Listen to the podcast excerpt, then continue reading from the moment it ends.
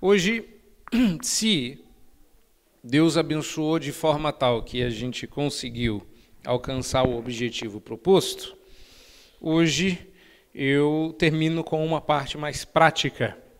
Meu objetivo era começar introdutoriamente, percebermos que uh, debaixo da queda e até o retorno glorioso do Senhor, nós não teremos relacionamentos perfeitos, mas isto não significa que a gente deva perder as esperanças de termos relacionamentos melhores. Eu creio até que todo cristão deve ter um relacionamento melhor do que qualquer dos melhores ímpios. Muito embora nem sempre essa seja a nossa experiência e o nosso conhecimento. Então eu não digo que deve no sentido de obrigação que sobre nós pesa, mas de privilégio, porque nós temos o Espírito Santo e o potencial de termos os melhores relacionamentos que este planeta vai ver está em nós no sentido de que o Espírito Santo em nós habita, para não ficar parecendo coaching. Entendeu? Está em nós. Não. Está literalmente em nós, habitando em nossos corações, que é a presença do Espírito.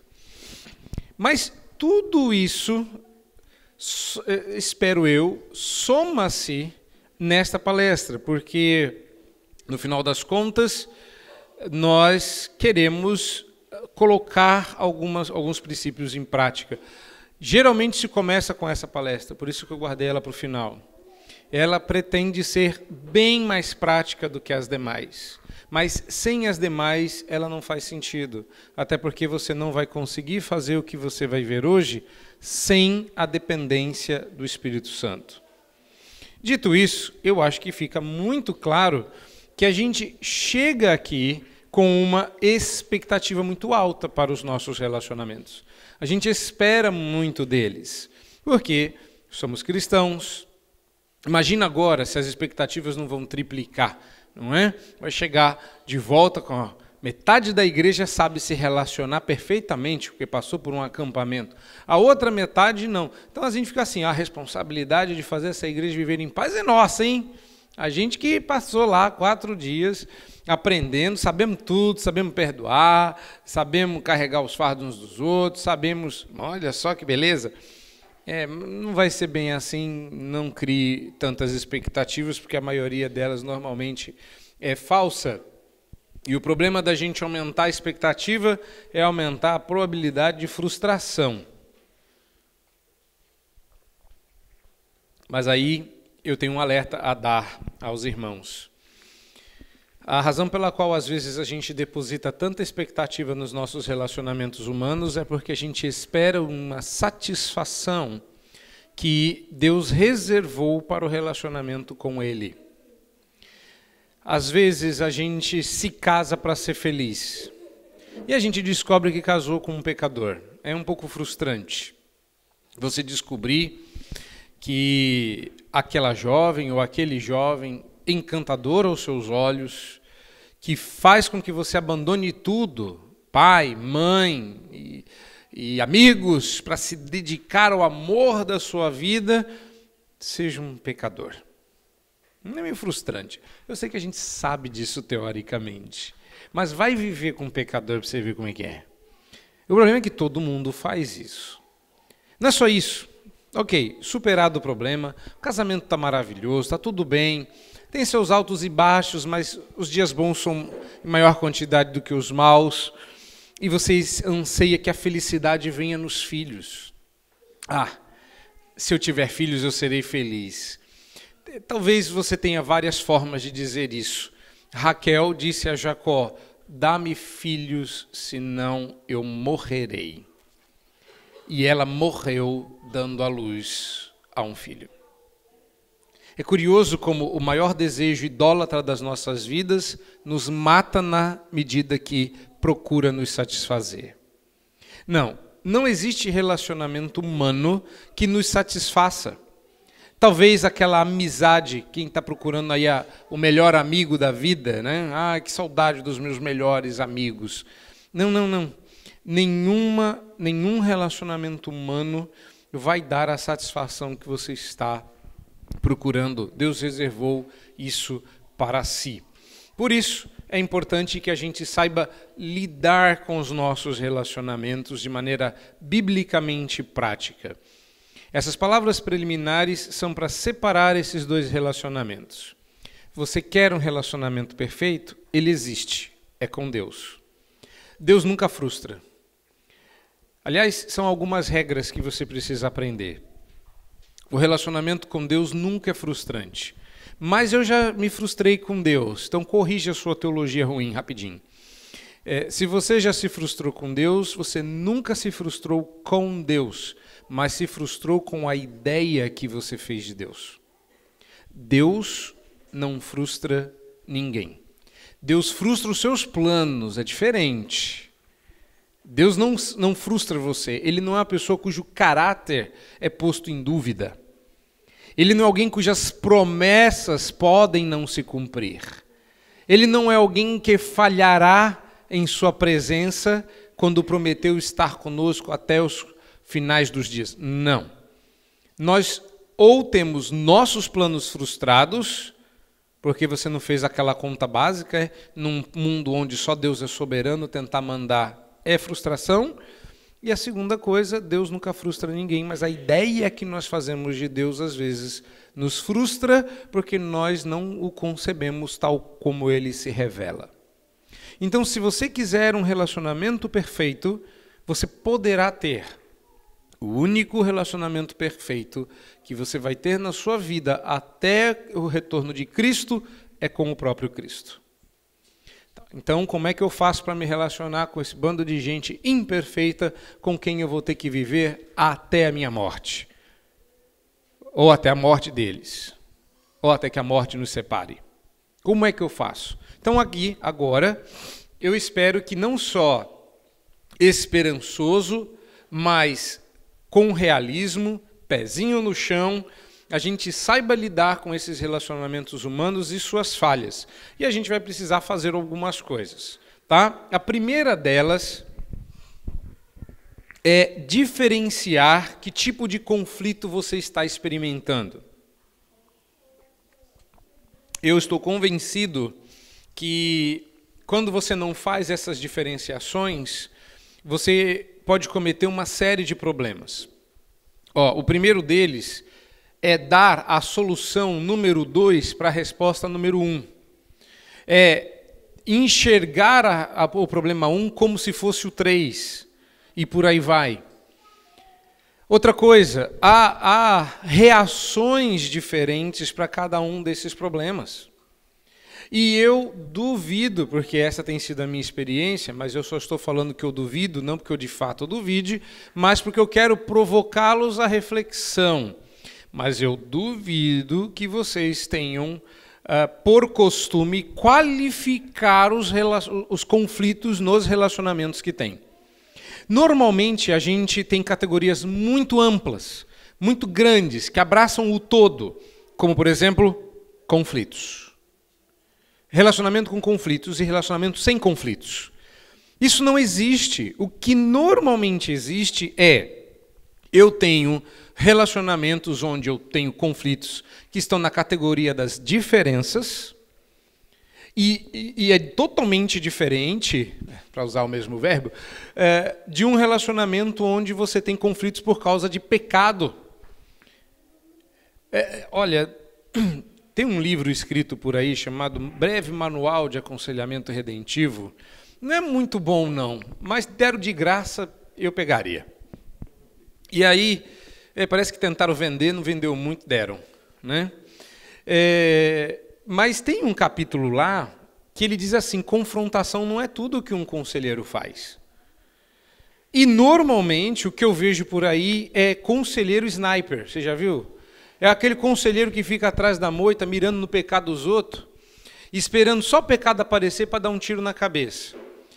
Nesse mesmo livro, ele, o autor também diz, por acaso eu conheço o autor, gente boa, ele, gosto muito. Né, parece que a minha esposa também gosta muito dele. É... Lá em casa todos gostamos, né? Amém?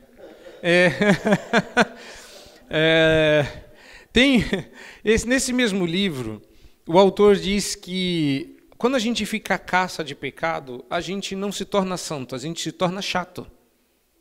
Você sabe qual a diferença entre o chato e o santo? O santo, ele adora chocolate e não tem nenhum problema com isso. Mas ele só presta culto a Deus. Ele glorifica a Deus pelo chocolate. O chato não. O chato, quando alguém fala assim, ah, eu adoro chocolate, ele grita lá do fundo, adora a Deus!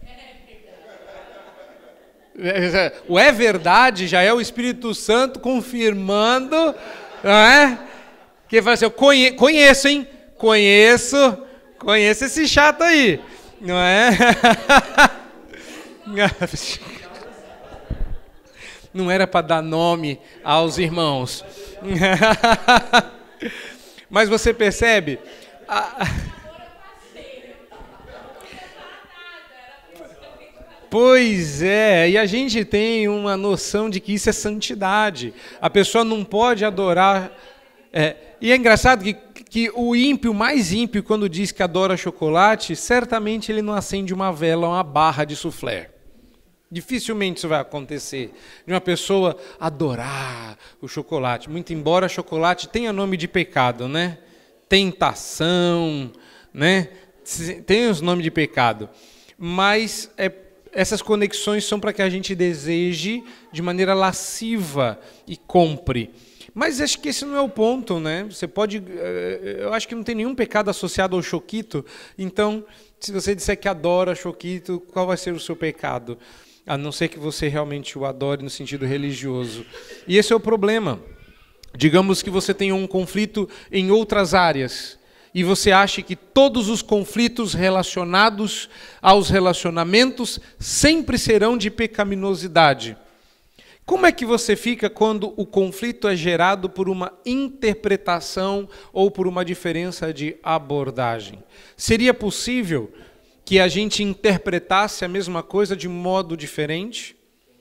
E a pergunta é: como é que a gente lida com cada um desses conflitos? E eu mapeei aqui para vocês é, várias coisas diferentes, porque cada um desses conflitos foi dado por Deus. Cada um desses conflitos tem um objetivo diferente na sua vida. E cada um desses conflitos é abordado, a gente lida com eles de maneira diferente.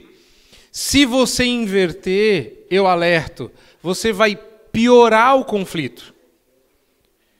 Porque a pessoa que está, por exemplo, tendo uma diferença com você, pode não necessariamente estar em pecado. E você está confrontando ela com o seu pecado, e aquilo não é pecado, e a pessoa a discussão começa a se aquecer, mostra na Bíblia então, e a resposta é: como é que você não sabe isso? E no final vocês não resolvem. Então, a gente vai começar com o primeiro, o que é um conflito de diferença. Aliás, eu vou dizer uma coisa para vocês. Quando eu vou na. E já fui chamado várias vezes. É, casais crentes suspendem a briga é, para terminar de brigar na minha frente. É engraçado isso. Eles me ligam e falam assim, pastor, o senhor pode vir aqui, a gente está com um problema. E chega lá, olha, a gente discutiu, não conseguiu chegar num acordo, está aqui o conflito. E quando eu faço essa diferenciação, diferença pecaminosidade e abordagem, já começa a ficar claro para eles em que área que eles estão brigando.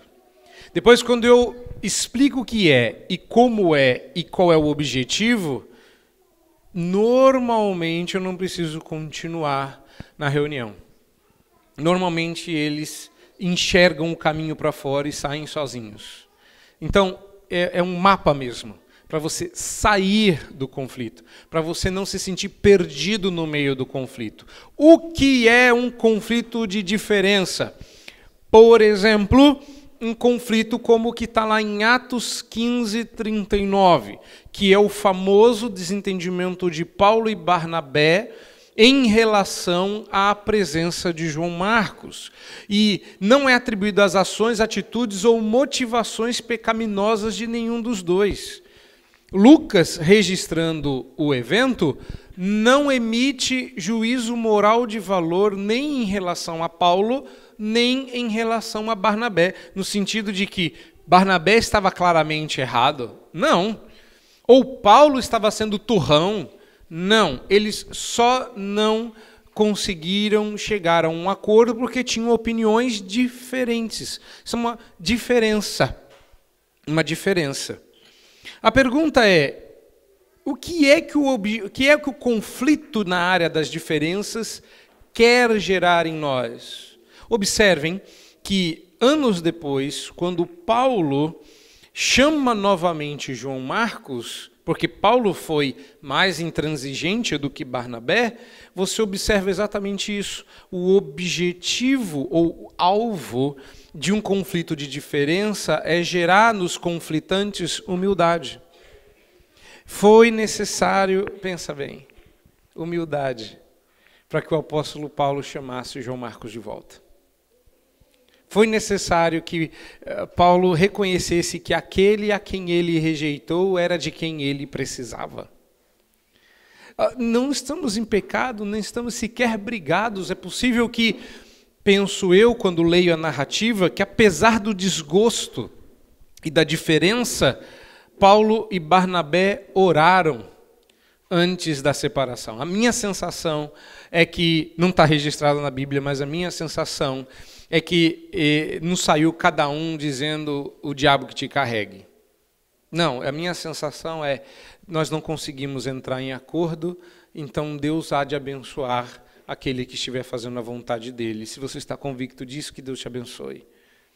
E o outro disse a mesma coisa. Paulo, é inegável que Deus caminha ao seu lado, então que Deus te abençoe também. E Deus abençoou os dois. E Deus abençoou os dois que é possível que Deus queira apenas gerar nos dois humildade. E essa é uma coisa interessante. Conflitos de diferença geram em nós humildade. A pergunta é por quê?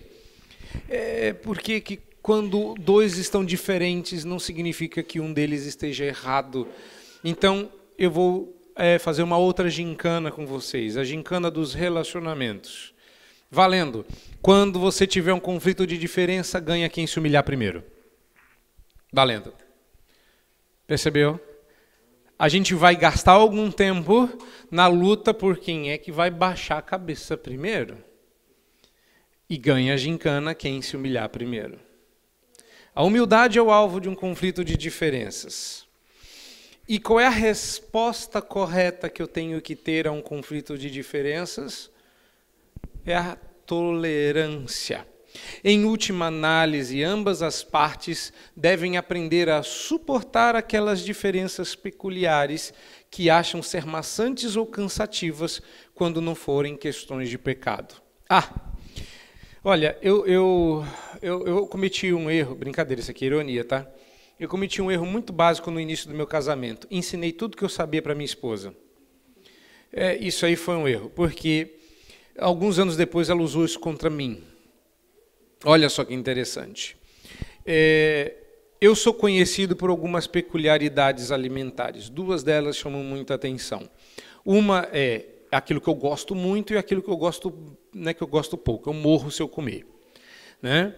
Manga. Manga eu detesto com todas as forças. Não adianta vocês fazer essa cara.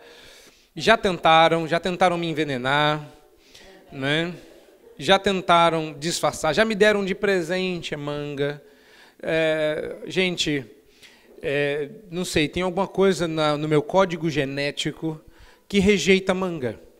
E eu sou tão enjoado que quando ela disfarçadamente, sem me avisar, compra manga, parece brincadeira, mas ela já fez o teste. Eu abro a porta de casa, eu sei que há um doce espírito aqui. Eu... Eu abro a porta de casa, eu grito da porta: tem manga em casa, não tem? Eu sinto o cheiro de longe da manga. Eu identifico, eu detesto manga. É uma coisa que eu não suporto. Do outro lado, eu sou quase um idólatra do suco de, de laranja. suco de laranja é um negócio que eu amo, adoro. Não é? Quando a Bíblia fala que há um rio cujas torrentes de água fluem do trono de Deus, eu imagino um rio feito de suco de laranja. É isso que eu imagino. né? Que você vai beber, eu vou beber a largo sorvo. O céu vai ter alguma poça de suco de laranja gigante na qual eu vou poder me banhar. Tá? Essa, cada um tem a sua própria definição de céu, a minha é essa. Tá? Vai ter um lago feito de suco de laranja, onde Deus vai falar assim: venha, filho amado. É isso que eu penso que é o céu. Tá? Agora imagine, nós moramos numa cidade do interior de São Paulo que tem, eu ainda não encontrei um lugar que venda o melhor suco de laranja do universo. E é lá naquela cidade. Então nós comprávamos de galão, por que será? Uh, e eu gostava muito daquele suco, ainda gosto. Quando a gente passa por perto, eu faço questão de passar lá e comprar um galãozinho de suco de laranja. Você vê o tanto que eu gosto. Não é idolatria, mas chega muito próximo. Agora imagine, nós estávamos almoçando numa tarde quente e a minha esposa muito cuidadosa, né, querendo agradar o marido que chega cansado de tantos aconselhamentos e pastoreio, colocou dois litros de suco em cima da mesa para que eu pudesse me deleitar. Só que ela também pôs, a, a gente não sabia que tinha que amarrar a criança naquela época, era a primeira, né? Ela subiu na mesa para pegar o suco e derrubou. E como uma oferta de libação, ela derramou o sangue do cordeiro por toda a mesa. A minha ira se acendeu, mas se acendeu de uma forma quase que como de um juízo final. E eu parti para cima da mais velha, que até então era única, e quando eu fui, a minha esposa se pôs entre nós e disse assim: qual foi o pecado que ela cometeu? E eu nunca mais te ensino nada. Sabe por quê? Porque, de fato, a lei que ela quebrou era minha, não era de Deus. Ela queria que eu abrisse a Bíblia e dissesse que era pecado desperdiçar suco de laranja. E eu queria tanto que tivesse isso na Bíblia. Sabe aquele momento que, que eu pensei que texto eu posso torcer para poder condenar este pecado? Deve ter sobrado uns dois dedinhos de suco assim, que a gente só molhou o bico. Foi horrível. E é uma história que eu conto para mostrar que às vezes a gente tem crises no relacionamento, não é por causa de pecado, a não ser o pecado que a pessoa cometeu contra a sua lei. Isso é só um problema de diferença. É, a gente tem que tolerar. E é difícil porque questões que não envolvem objetivamente o pecado, você tem que aprender que a diferença, por mais maçante ou cansativa, pode ser tolerada. Pode ser tolerada. Não é pecado. Não é pecado. Se fosse um encontro de casais, eu daria outros exemplos. Mas eu imagino que seja assim na casa de todo mundo, porque Deus une dois tipos de pessoas. Ele, ele, ele olha para a igreja e ele repara: esta moça ou este rapaz, eles apertam a pasta em lugares diferentes. Vou fazer os dois se apaixonar. Não é assim?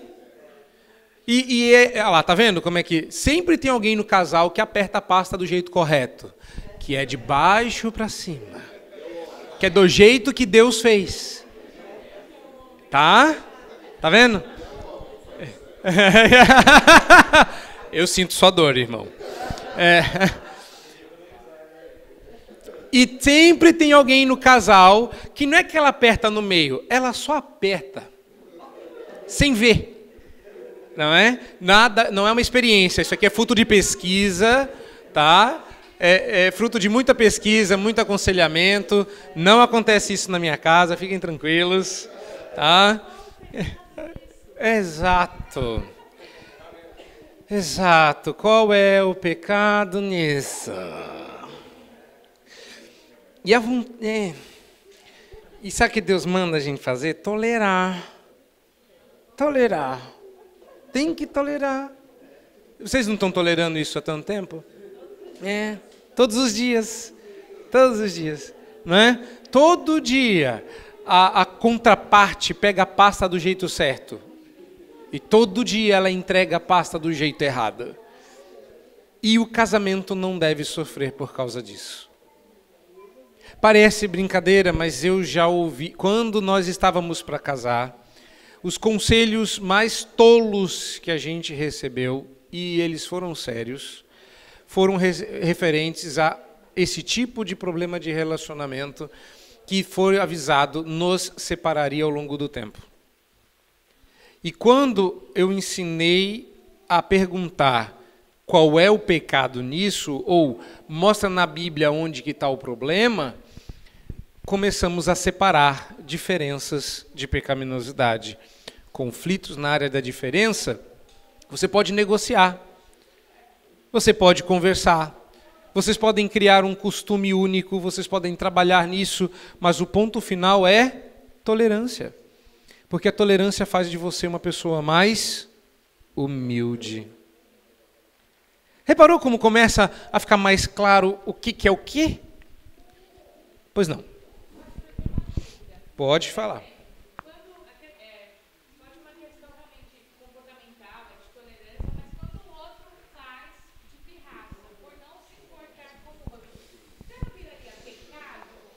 Sim. Conflitos pecaminosos. Vamos lá. É, a pirraça ou a implicância, ela nem sempre usa um pecado, mas ela é motivada por pecado.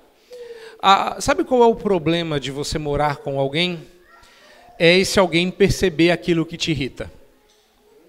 Porque você se abre, a sua intimidade é exposta e essa pessoa tem acesso a você a áreas que qualquer outra pessoa não teria.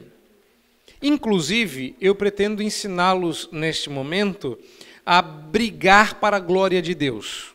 Como é que você faz para se desentender para a glória de Deus? A primeira coisa é saber como sair desse processo pecaminoso, que é a confissão de pecados.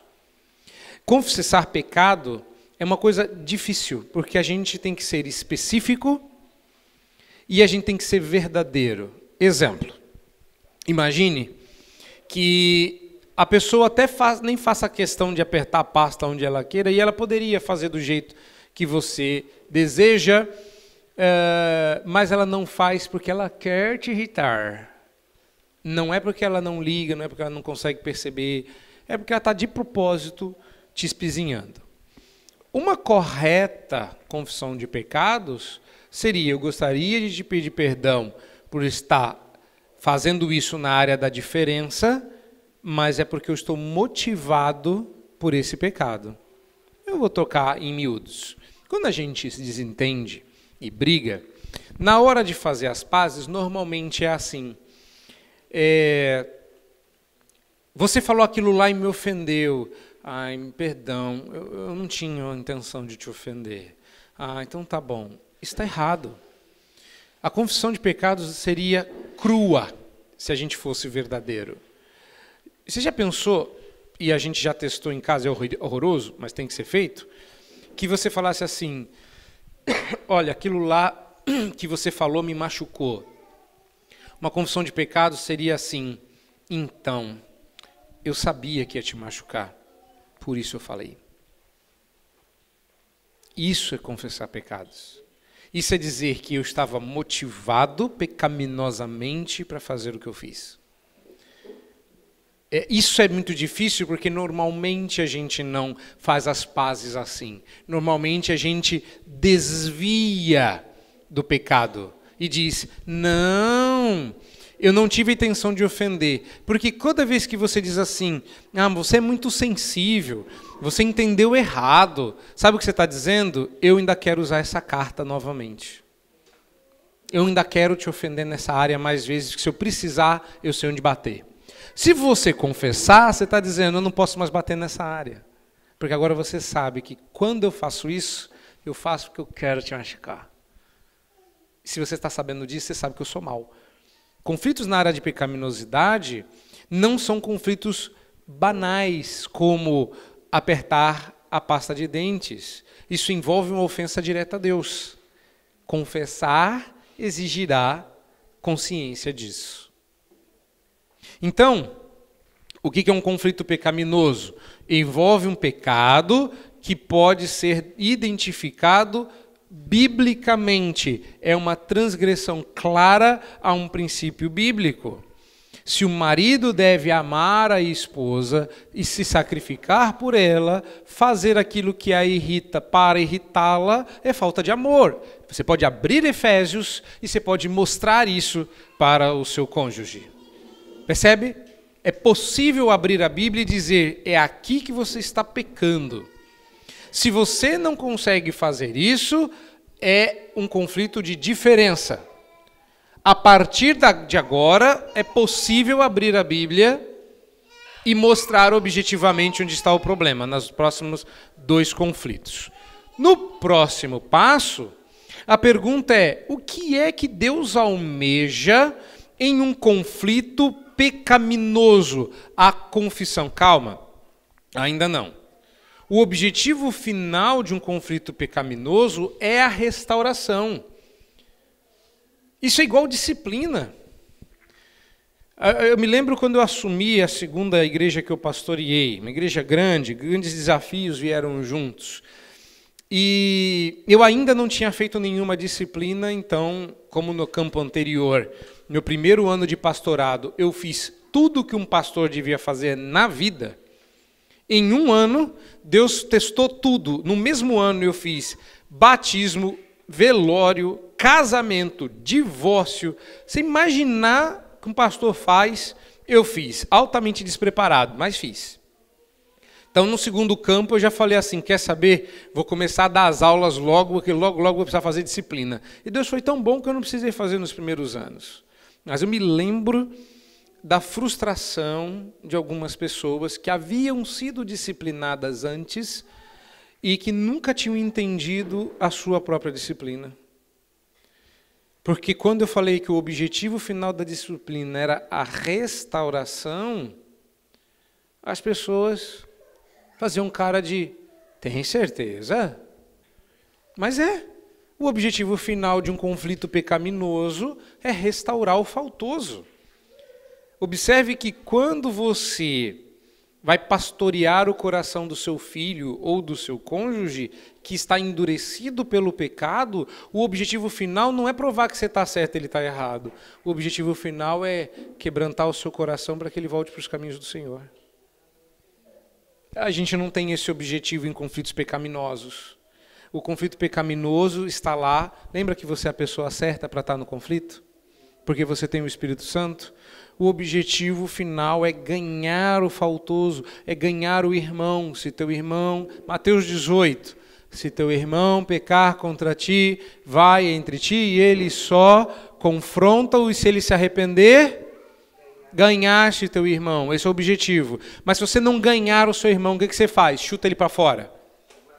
Chama uma, uma, testemunha, vai tu e teu irmão, confronta-o. Se você ganhar, se você ele se arrepender, Ganhou seu irmão. Observa que ganhar o irmão é o objetivo. Ganhar o irmão é o objetivo. O problema é que a gente pensa sempre no irmão fora de casa, fora dos nossos relacionamentos mais íntimos. Vamos trocar isso em miúdos para você entender. Se teu filho pecar contra você, vai entre ti e ele só. E se você fizer com que seu filho se arrependa do seu pecado, você ganhou seu filho. Você ganhou seu cônjuge. Você ganhou seu pai, você ganhou sua mãe. Ah, mas e se ele não se arrepender? Leva para a igreja. E se assim ele não se arrepender, o que, que, que é uma pessoa que não se arrepende? Qual o nome dela? Ímpia. Pecador todos somos. Ímpia, não é crente. Uma pessoa que não se arrepende não é crente. Então qual é o objetivo de um conflito pecaminoso? restauração, porque o pecado separa esses laços. Agora entrou que você está doido para falar. Qual que é a resposta a um conflito pecaminoso? Arrependimento. Quando você confronta alguém, você quer que esse alguém mude de ideia, cuidado, a palavra mudar de ideia já é uma simplificação de uma palavra mais profunda na Bíblia. A palavra para arrependimento no Novo Testamento é mudar de ideia é metanoia, mudar a noia, ou nous, que é a mente.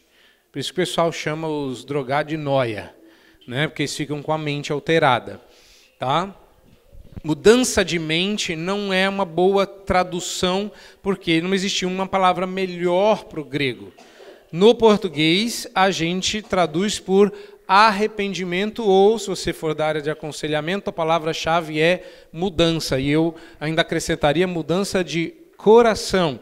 O que é que se espera de alguém que está passando por um problema de pecado? Arrependimento. Qual é o seu alvo quando você vai abordar alguém endurecido pelo, pelo pecado? Que ele se arrependa. Quando você está sendo confrontado com o seu pecado, o que, que a pessoa espera que você faça? Se arrependa. Agora, repare como nós reagimos mal a conflitos de diferença, somos intolerantes, mas nós somos ensinados a tolerar pecado. Olha a inversão. Cuidado, não inverta a, as regras aqui, isso é perigoso. Tolerância é para conflitos de diferença. Você pode tolerar para o resto da sua vida alguém apertando a pasta. Isso é errado. Isso é errado conforme as suas regras, é conforme as regras do fabricante. Está tudo errado, mas não é pecado. Entendeu? Só para deixar claro que está errado, tá, gente? É, caso você não tenha entendido. É, mas não é pecado. Ok? Então você vai tolerar e isso gera em você humildade. Conflitos de pecaminosidade não podem ser tolerados. Não podem ser tolerados. Tolerar pecado é ser conivente com o pecado e, portanto, copartícipe. Não pode. Quem tolera pecado do, do, do, eu ia falar do cônjuge, mas do filho, do irmão, é coparticipante dele desse pecado. Não. Nós devemos confrontar, porque isso vai não é gerar arrependimento, vai gerar restauração. O processo, o alvo não é o arrependimento. O alvo é restauração. O alvo é restauração. Deixa eu dar um exemplo prático. Eu gosto de dar exemplos práticos. Quando isso aconteceu na frente, inclusive, dos vários exemplos que eu vou dar, um aconteceu publicamente. Eu estava dando um estudo para a mocidade, quando, na época, a filha mais jovem é, resolveu agir como uma típica criança. E na ordem ela desobedeceu e fez pirraça. E normalmente quando a gente corrige uma criança, quer porque ela nos envergonhou, quer porque o que ela fez está errado, a nossa primeira sensação é manter para longe. E aí eu tive que pedir licença levei a, a Riane para o canto, numa, numa salinha que tinha escondida, corrigi ela, ninguém viu a correção, e ela voltou chorando comigo. E aí eu falei, bom, eu preciso continuar dando o estudo, agora você vai se comportar, pode ir com a sua mãe. Ela deu meia volta e agarrou em mim. Então eu a abracei e terminei de dar o estudo com ela nos meus braços. Quando eu terminei o estudo, eu perguntei se alguém tinha alguma dúvida e muita gente levantou a mão eu comecei a tirar a dúvida, e as dúvidas eram em relação à criação de filhos, não sobre o estudo, que até hoje eu não lembro o que, era o, o tema. Mas a primeira dúvida foi de um rapaz que na época era até solteiro. Ele falou assim: Como é que o senhor fez isso aí? Como é que alguém que acabou de apanhar volta para aquele que, bate, que bateu nela? O que, que é isso aí? Explica para nós. E o ponto é que, quando você corrige o pecado, o alvo é a restauração. O anseio da criança é que os laços que a separaram do pai sejam restaurados. E uma vez que ela foi levada ao arrependimento e o pecado já foi pago pela correção física, ela queria ter a certeza de que os laços estavam restaurados. E eu a abracei. Antes dela, aconteceu com a mais velha. E eu me lembro que foi a primeira vez em casa que a gente corrigiu e ela tal foi parou de chorar, começou a brincar e tal, e a minha esposa perguntou para ela: "Olha, Alana, você não acabou de apanhar, que não sei o quê? O que, que é isso aí que você está à vontade? Ela falou, mas a gente já está em paz, a gente já é amigo de novo. Ou seja, o ponto, ela já tinha abraçado a ideia de que se o alvo era restauração, então, restaurados os laços, tudo volta ao normal. Foi, foi para isso que Jesus foi mandado. Para que você possa ter os seus laços restaurados com o Pai, mas ao invés de você receber a surra, quem recebeu foi Cristo. Conflitos de pecado tem por alvo a restauração. O arrependimento é apenas a resposta certa. Não inverta, não troque, senão você não resolve os problemas. Ok? Está começando a ficar mais claro? Agora, o mais sutil de todos. No primeiro, não há Bíblia para abrir, porque é um conflito de diferença. Não tem pecado envolvido. No segundo, objetivamente, quebraste um princípio bíblico, vou abrir a Bíblia e vou mostrar. Neste, nós não conseguimos chegar num acordo a respeito do tema bíblico. Quando, por exemplo, um pensa uma coisa e outro pensa outra do mesmo texto ou do mesmo princípio. E normalmente, é, brigas mais difíceis de resolver e de caráter mais geral estão nessa área. E, e, e é, às vezes é coisa difícil mesmo, como por exemplo a interpretação que alguns fazem da aliança é para batizar ou não é o infante? A interpretação a respeito da presença do Senhor na Santa Ceia é uma diferença de interpretação e que separam denominações. Um outro exemplo a respeito de bebidas alcoólicas, há quem seja contra, há quem seja a favor e há os abusados. Os dois primeiros estão com problema de interpretação, o terceiro é de pecaminosidade. Mas, de novo, tem denominações inteiras que são divididas nisso, que são denominações abstêmias, denominações que não vêm problema e denominações que servem bebidas alcoólicas em suas eh, que particularmente eu considero um absurdo. Mas, vamos lá. Que aí também não, né? Então, percebam que em algumas áreas, uma outra, que eu particularmente não considero uma questão tão simples, uh, mas a questão do fumo. Eu já falei, inclusive, com o responsável, tanto livro para publicar, você me publica charuto para a glória de Deus, é impossível fumar alguma coisa para a glória de Deus. É a mesma coisa que dizer que você está acabando com a sua saúde para a glória de Deus. Não existe. Mas observa, infelizmente, em que área a gente colocaria isso? Na de interpretação. Porque eu não consigo abrir a Bíblia e dizer objetivamente que isso seja pecado. Há que se ter um, um arcabouço maior de dados bíblicos para chegarmos a uma conclusão. Eu não estou querendo ser polêmico, mas eu estou dizendo que essa é uma área necessariamente polêmica. Eu fui desempatar um, uma questão com um casal nessa área, porque a esposa tinha uma interpretação a respeito do, da ingestão de bebidas alcoólicas e o marido outra. E ela queria que eu dissesse que era pecado, ele queria que eu dissesse que não era pecado, e eu usei Evódia e Sintique. Vocês dois precisam ter opinião de Cristo sobre o tema. E nós tivemos que estudar o tema juntos para que a interpretação deles fossem se alinhando até que os dois interpretassem os mesmos textos da mesma forma. Então não é um processo tão simples. Às vezes a gente quer desempatar. Ó, oh, ponto para ela, acabou, ganhou, ela é medalha de ouro, vai governar. Ponto para ele. Não, Ponto sempre é para Cristo. E à medida que a gente vai alinhando, obrigado, meu irmão. À medida que a gente vai alinhando, as, as questões vão se dissolvendo. Isso aqui é bastante complicado. E aqui sobram só os temas polêmicos, por óbvio, né, meus irmãos? O, quando o assunto é objetivamente demonstrado ser pecado, não tem negociação. É pecado, tem que deixar de pecar. Mas e quando a Bíblia não é absolutamente clara sobre um tema?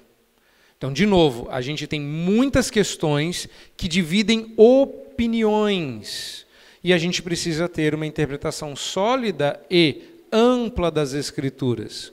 De novo, o que é uma interpretação, que é um conflito de interpretação ou abordagem, envolve uma perspectiva pessoal que ignora alguma orientação, princípio ou conselho bíblico. Eu estou dizendo que isso é uma perspectiva pessoal que ignora porque estamos na área do conflito. Então, se estamos tendo conflito, significa que algo escapou de um dos dois. Está claro isso? Nos conflitos de interpretação ou abordagem, o alvo é maturidade. Então veja bem, se eu estou tendo um conflito de diferença, é porque eu não sou humilde, sou orgulhoso. Tá? Se eu estou tendo um conflito de pecado, significa que eu estou me separando da pessoa. Nossos laços foram quebrados, como o pecado quebrou meus laços com Deus. Mas aqui significa que eu sou imaturo. E maturidade é o alvo da, dos conflitos de interpretação ou abordagem. Significa que vocês dois vão ter que crescer juntos numa determinada área. A gente já começa a perceber que existem mais coisas por debaixo do, do capô do conflito do que simplesmente um certo e errado. No caso aqui, os dois podem estar certos em circunstâncias diferentes os dois podem estar errados nas mesmas circunstâncias, e um pode estar certo e o outro pode estar errado, tanto em circunstâncias diferentes como na mesma. Ao mesmo tempo e na mesma circunstância, isso não vai acontecer. Isso não vai acontecer. Mas, em circunstâncias diferentes, bolinha rodando aqui. É, em circunstâncias diferentes, vocês podem estar certos. Então é um problema de abordagem. Em, na mesma circunstância, os dois podem estar errados, ou um deles pode estar certo. Questão de interpretação. Simples assim. A pergunta é: como é que eu devo responder a isso?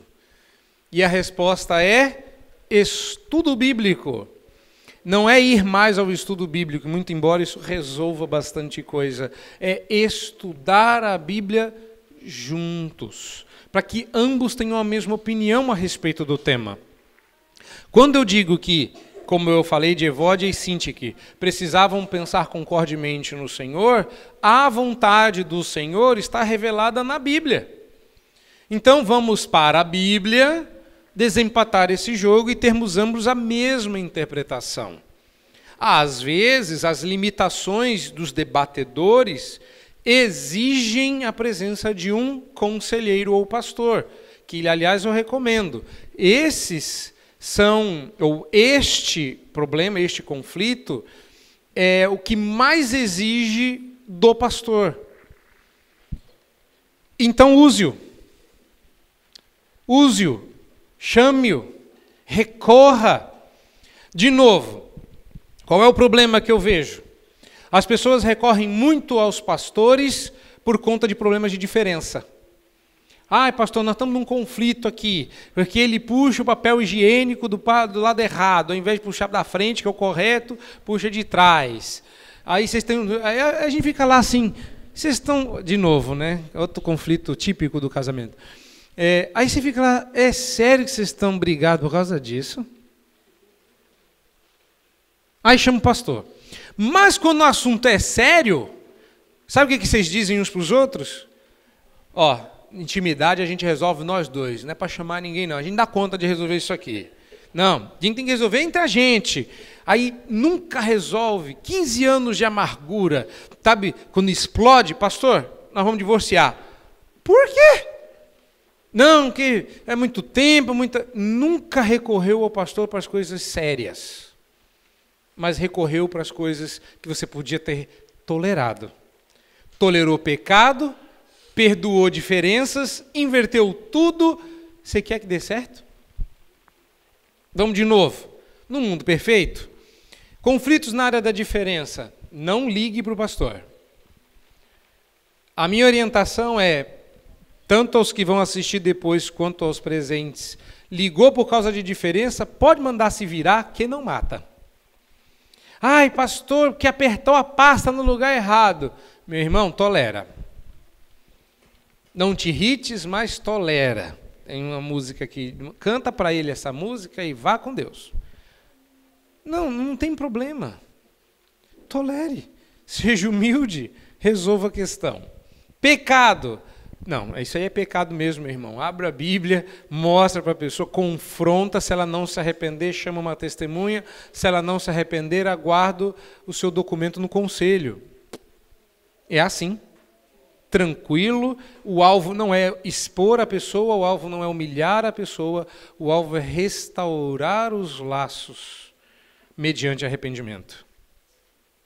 Agora, aqui pode ser que vocês gastem algum tempo. Aqui não é uma noite, aqui não é um conselho, aqui talvez leve algumas semanas. Isso vai exigir que o seu pastor diga assim: meu irmão, eu não sei resolver isso aqui não.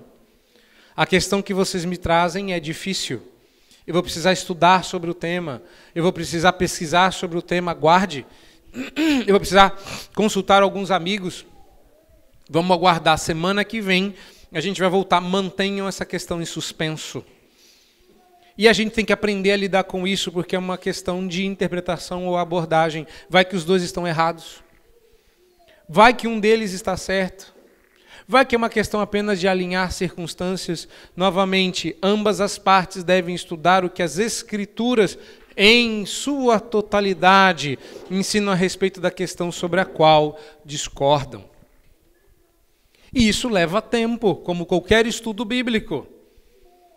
E tem questões que são realmente difíceis e que se vocês chamaram, que é outra questão para a qual eu alerto, se vocês chamaram um conselheiro bíblico ou um pastor para desempatar o jogo e no estudo bíblico o desempate aconteceu, as partes perdem o direito de sustentar o próprio ponto. Porque aí você vai migrar para outro problema. Ou você vai para a área da pecaminosidade, ou você vai para a área da diferença. Se for para a área da diferença, perdeu, já vai ter que ser tolerante ou tolerado. Eu acho que ninguém quer ser tolerado, né? Todo mundo quer tolerar, mas ser tolerado é horrível. Então você vai dizer: Eu estou certo, sempre estive, não deixei de estar. Aí você precisa de quebrantamento. Aí a gente pega o seu pecado. Então não tem muito escapatório, vai todo mundo ter que ser santo. Tá? Então, vamos a alguns princípios bíblicos para você resolver conflito. Calma, é, eu só dei para vocês o mapa. Conflitos são assim. Antes de eu dar as dicas práticas, pergunto: vocês já tinham ouvido falar dessas classificações e dessas aplicações antes? Não. A segunda pergunta, que eu também faço pesquisa de campo: vocês acham que essa classificação é útil? Você acha que é útil? Deixa mais claro? Dá para a gente brigar menos ou melhor? Brigar melhor, né? É, porque aí você. Mas, ó, tem que decorar, viu? Tem que decorar, tem que saber de qual. Não é tão difícil. São três vezes dois. Dá, é, é, é tranquilo mesmo. Tá? Diferença, pecado, abordagem. E cada uma exige uma, um alvo diferente e um modelo diferente. Ok. Até aí, se você também se esquecer, não tem problema, o reverendo Agil está ali, ele resolve para vocês, lembra de tudo. Vamos então para os princípios bíblicos para se resolver um conflito.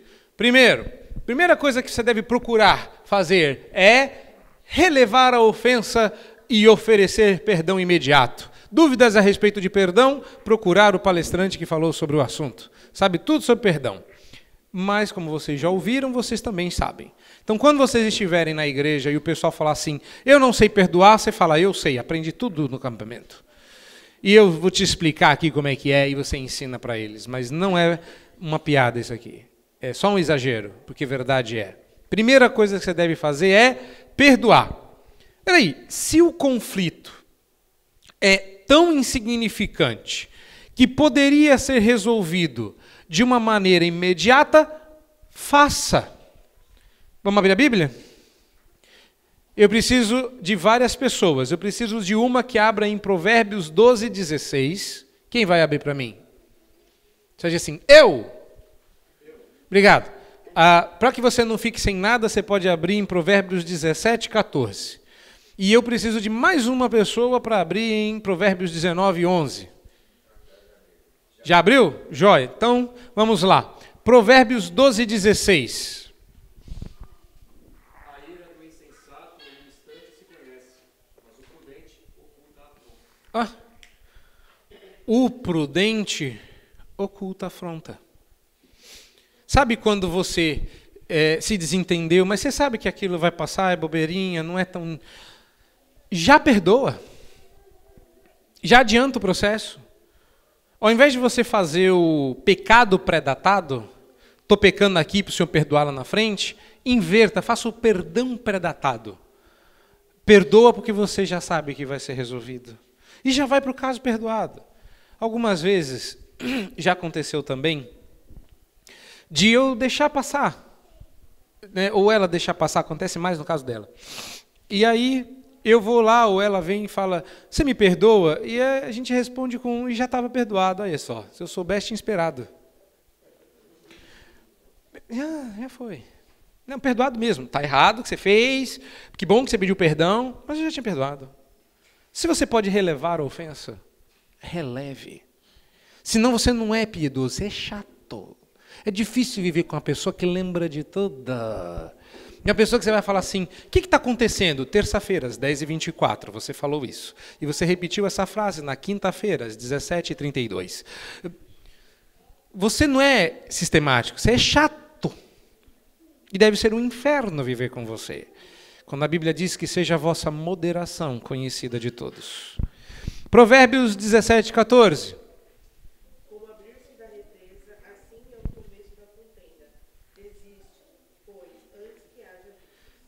Desiste antes que haja rixa, porque é, essa é a maneira de Provérbios dizer que dá um boi para não entrar na briga, mas uma boiada para não sair dela, como, como um, uma piscina que estoura. É o começo de uma briga. Às vezes você pensa assim, não vou nem tocar mais nesse assunto, que é para não furar o balão, porque depois que eu fizer, não vai dar para conter se der. Calma que esse aqui é só o primeiro. Provérbios 19, 11. Olha que coisa linda, sua glória é o perdoar das injúrias. Que texto lindo. Mas não é só isso, não. Tem coisa que não dá para passar. Você tentou, não deu certo.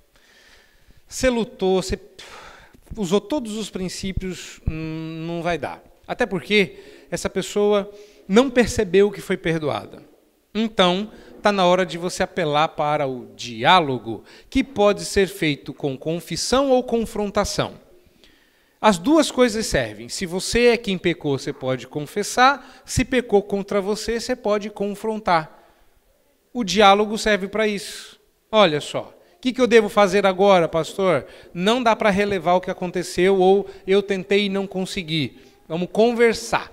Não é latir, não é morder, não é gritar, não é esbravejar, é conversar. A palavra-chave é diálogo.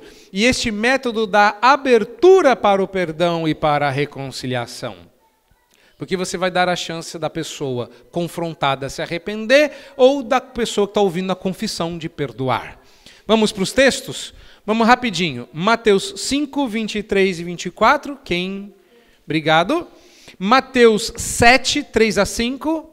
Quem? Ninguém gostou desse. Obrigado, reverendo. E para você que levantou a mão por último, 18, 15. É. Vamos lá. Mateus 5, 23 e 24.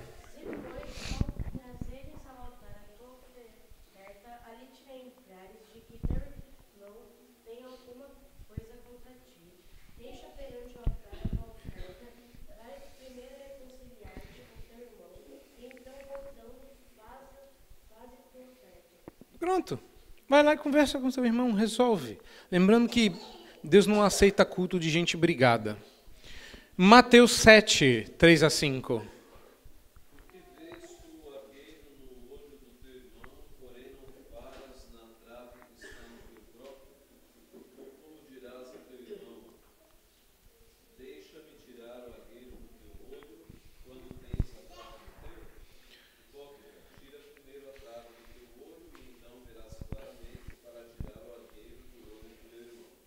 Eu adoro esse texto.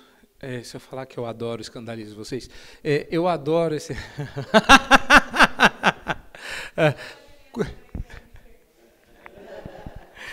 eu adoro esse texto porque esse texto diz assim: nem sempre uma coisa é tão preto no branco.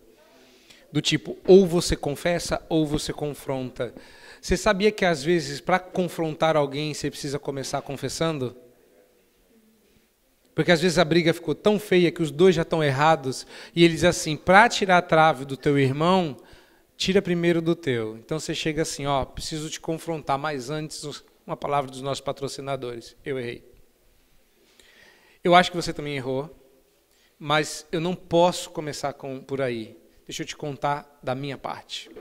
Confessa para confrontar. Tá lá. É simples, diálogo é isso. Os dois vão falar. E Mateus 18, 15.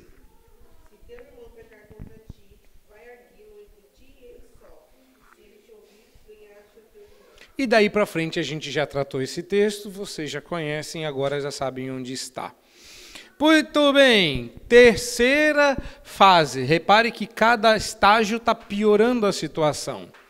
Você já tentou relevar, não deu certo, tentou conversar, a briga piorou. Deveria ter resolvido, mas não resolveu. E agora? O que, que eu faço? Desisto? Apelo? Não. A outra forma, a terceira forma de você resolver o conflito é questões substanciais devem entrar em negociação. Uma das coisas menos faladas no reino de Deus é a negociação. Eu ouço falar muito pouco disso. Isto envolve examinar os interesses de ambos os lados e trabalhar, faltou um R ali, em conjunto para achar uma solução que seja mutuamente satisfatória. E eu já tive que fazer isso, a gente chama de mesa de mediação, onde você senta com as partes e nós vamos negociar os termos para que a solução seja desagradável para ambos porque no final das contas a gente acha que vai ser agradável para os dois, e eu sempre digo isso: agradável para os dois é só se a vontade de um fosse feita 100%. Então vai ser desagradável igual. E aí a coisa desempata. Uma vez feito o acordo, não pode quebrar o acordo. Vamos dar uma olhada nisso? É, é, a gente já passou perto, né? Filipenses 2,4. Quem achou, sai lendo.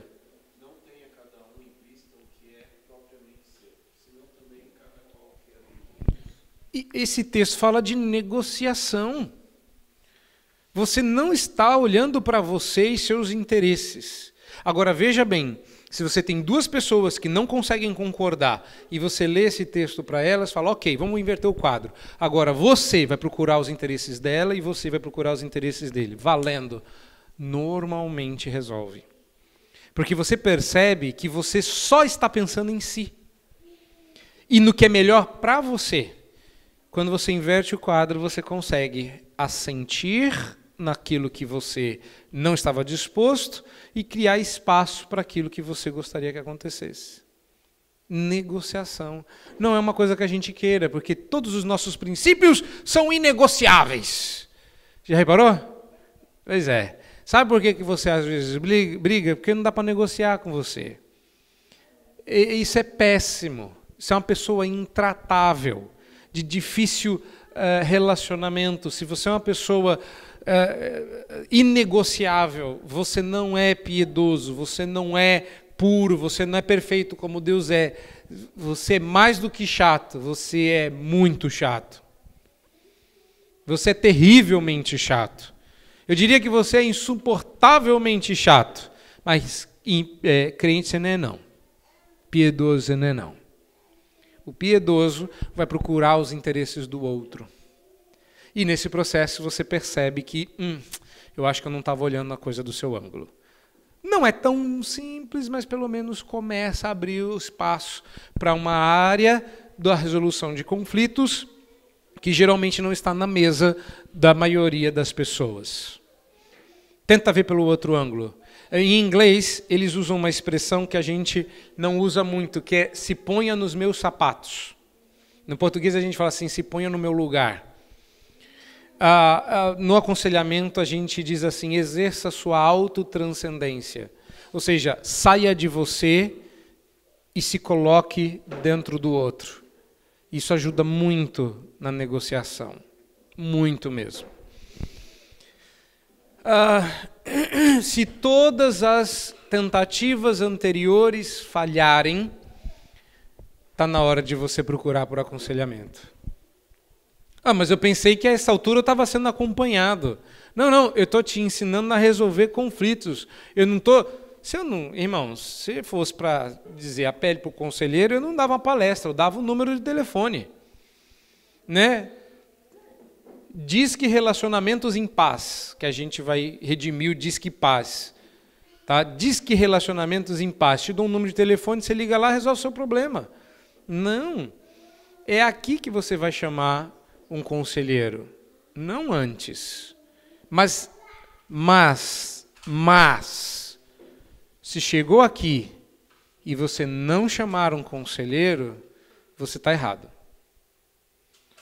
Normalmente o que acontece é que as pessoas passam deste ponto e ligam para a gente já numa crise tão grande que a gente é a última solução na Terra. É o tudo ou nada. É, eu vou tentar porque eu já tentei de tudo e nada deu certo. Quando você podia ter pedido ajuda antes da coisa piorar a um estado insustentável. Percebeu que nada do que você está fazendo está dando certo, corre para pedir ajuda. Está na hora de abrir mão da intimidade para a sobrevivência. Infelizmente, nem todas as disputas podem ser resolvidas em particular. Antes de eu seguir no ponto e vírgula, me permitam. Já aconteceu inúmeras vezes de eu ser consultado nos passos anteriores e da minha presença ser chamada para o desempate antes da hora estratégica de eu aparecer. O que eu faço é devolver a pessoa para o conflito, armada com alguns princípios bíblicos. Por exemplo, o caso de Mateus 18. A pessoa pecou contra mim e a gente está sem se falar. Vai lá e faz o que a Bíblia manda. Normalmente as pessoas consultam outras ao longo do processo. Não se envolva antes da hora. Devolva ela para o conflito com princípios na mão. O problema é, eu, eu acho que nem é esse o problema, porque a gente vai pedindo ajuda no que não importa, mas tudo bem. O meu problema é quando você precisa de ajuda e você não pede. Esse para mim é um problema. Então, infelizmente, nem tudo dá para ser resolvido em particular. Algumas dessas disputas, depois de várias tentativas pessoais frustradas, requerem envolvimento de outras pessoas de sua igreja. Aqui, você não necessariamente está sendo obrigado a buscar o pastor pode ser um conselheiro espiritualmente mais maduro que seja capacitado para ajudar você. Isso aqui também é importante, especialmente quando no quarto dia de acampamento a gente já descobre que tem mais gente na igreja que é capaz de fazer aconselhamento e ajudar o pastor. Reparem que eu não sabia disso.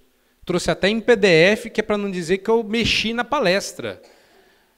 Mas eu já previa que isso podia acontecer. Às vezes a gente pensa que a pessoa que tem que ser chamada é o pastor. Não.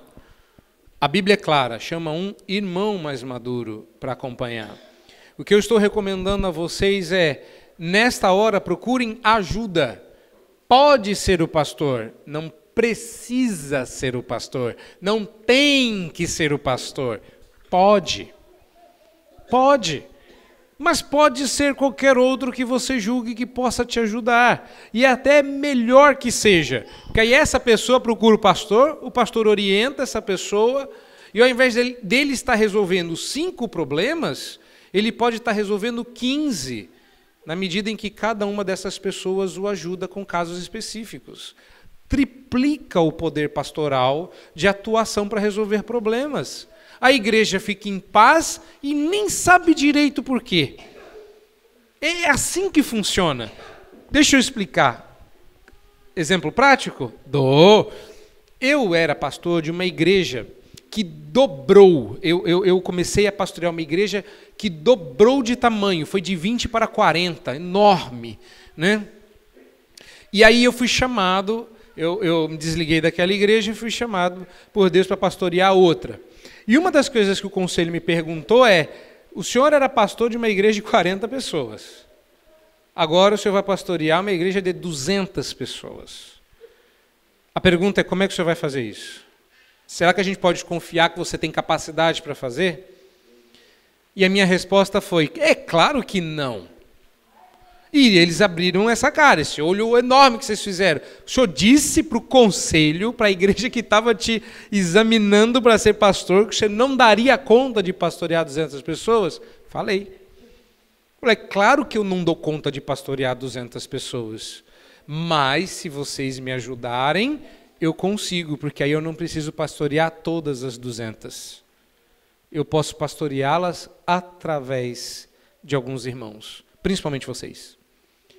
E é claro que eles perguntaram como é que você vai fazer isso. E aí eu expliquei isso aqui. Conclusão: pastoreei aquela igreja por seis anos. A igreja nunca soube por que, que ela entrou em paz. Elas acham que a minha presença fez a diferença mágica. Não é, é porque eu agia por debaixo dos panos. Eu instruía um irmão que pastoreava três, quatro pessoas para mim. Eu pastoreava só os casos difíceis e mais cabeludos pessoalmente porque eles me aliviavam no fardo. Depois eu treinei essas pessoas, depois essas pessoas desenvolveram um ministério. Foram anos de trabalho para que tudo isso acontecesse. Claro que no começo eu me sobrecarreguei e eu já pedi perdão para minha esposa e filhas, porque realmente foram anos difíceis, de muita sobrecarga. Mas observem que depois a coisa começa a apaziguar. Começa a apaziguar, começa a apaziguar e vai funcionando. Não é mágica, é Bíblia. Não é estratégia, não é método, é Bíblia. Então, pode chamar o pastor? Pode. Também não vai sair daqui dizendo assim, não, pastor, eu não te chamei porque o reverendo Jonas disse que não era para te chamar. Não é isso que eu estou dizendo. Eu estou dizendo que você pode guardar o reverendo Ageu para o Supremo Tribunal Federal. Você pode papelar para uma instância superior, mas de nível estadual ali. Não precisa subir. Não é todo mundo tem imunidade diplomática para apelar para o Supremo. Não pode guardar o pastor para o problema ficar mais grave, para a gente ter uma instância superior a quem recorrer. Só isso que eu estou dizendo. Dá para usar o irmão mais sábio da igreja. Dá para usar aqueles que estão mostrando na igreja interesse de fazer isso. Mas não deu certo. não deu certo. Chamei o irmão, o irmão chamou o pastor, o pastor chamou o exército. Não deu certo, mas o pastor veio. O pastor veio. Veio ele, veio a esposa, veio todo mundo. Não deu certo. E agora? Agora está na hora de engrossar o caldo. Se não houver resposta ao aconselhamento e persistir o, comportamento pecaminoso, chegou a hora da disciplina. Uma outra coisa que eu não ouço falar é o papel da disciplina no aconselhamento, e a disciplina está presente no aconselhamento para ser a última instância. A última instância não é o pastor. A última instância é uma instituição, a disciplina. Lembre-se, entretanto, que a disciplina não é um instrumento de punição, ainda que em muitos casos, infelizmente, esse seja o uso que se dê a ela na igreja. Seu objetivo final é a restauração do faltoso e a manutenção da pureza da igreja. E sim, no processo de lidar com conflitos, a disciplina está sobre a mesa. Está sobre a mesa. Ela, é, ela é o teto debaixo do qual a resolução de conflitos acontece. E achar que um conflito dentro da igreja não pode eventualmente terminar em disciplina, ou é ingenuidade ou é safadeza, se me permitem o uso dessa palavra, de baixo calão. Mas não tem outra melhor. Você está sendo desonesto ao julgar que você não pode ser disciplinado por uma questão de relacionamento. Pode e vai, se não houver arrependimento. Lembrem-se, toda, toda discussão sobre relacionamentos acontece debaixo de um teto chamado igreja. E você estando debaixo desse teto, quando inunda e bate a cabeça no teto, está na hora de disciplinar.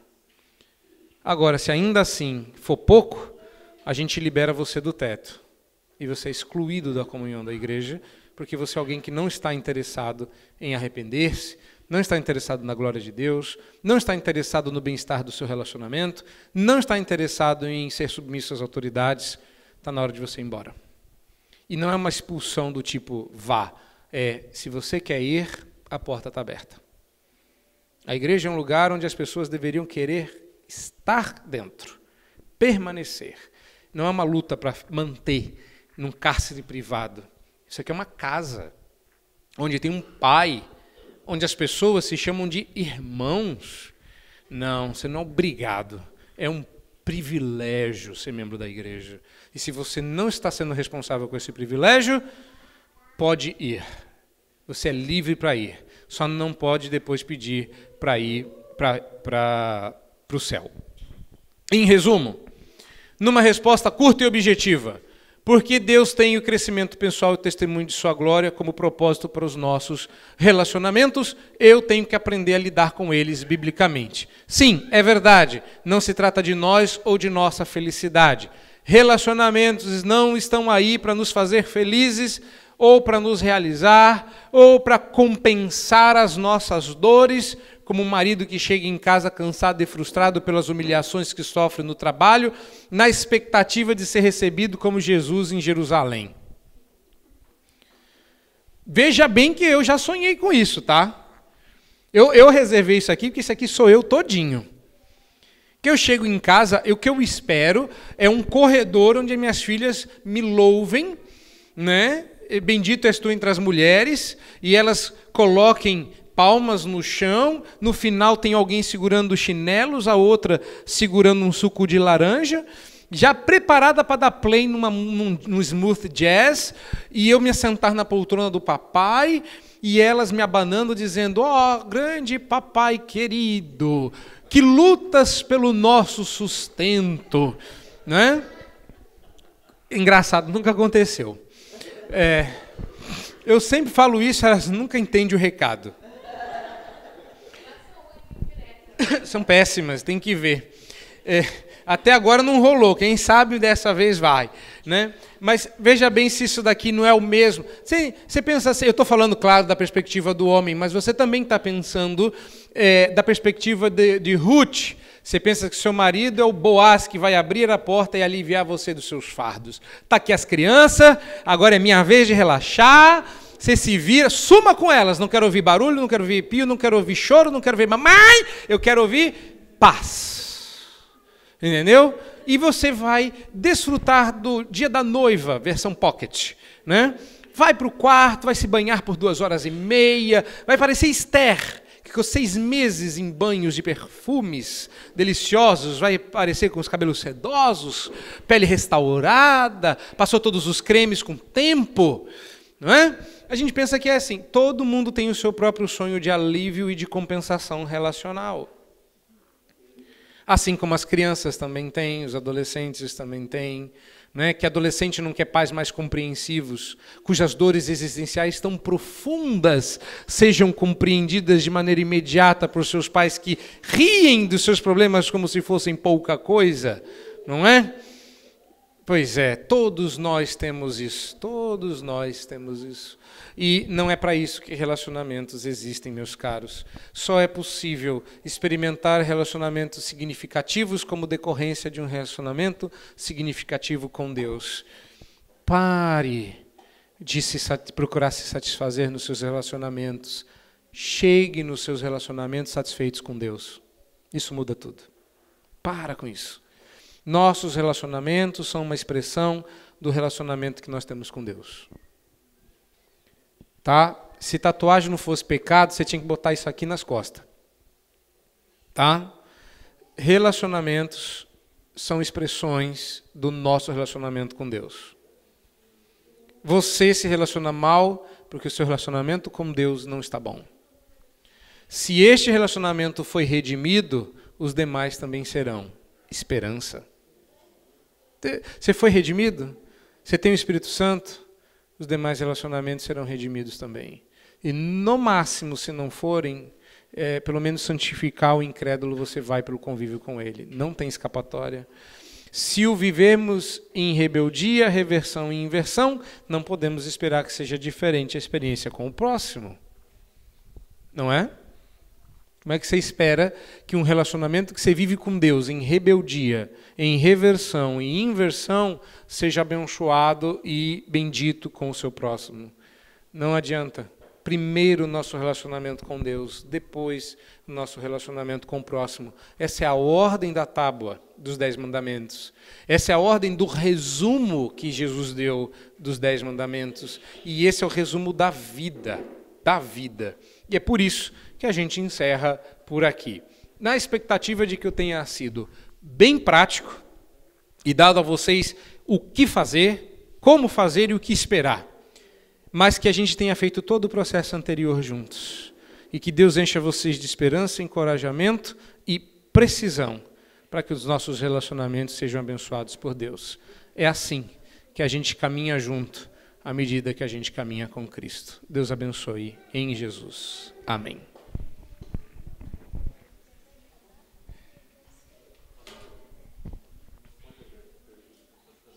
Pode, pode sim. Vamos às perguntas.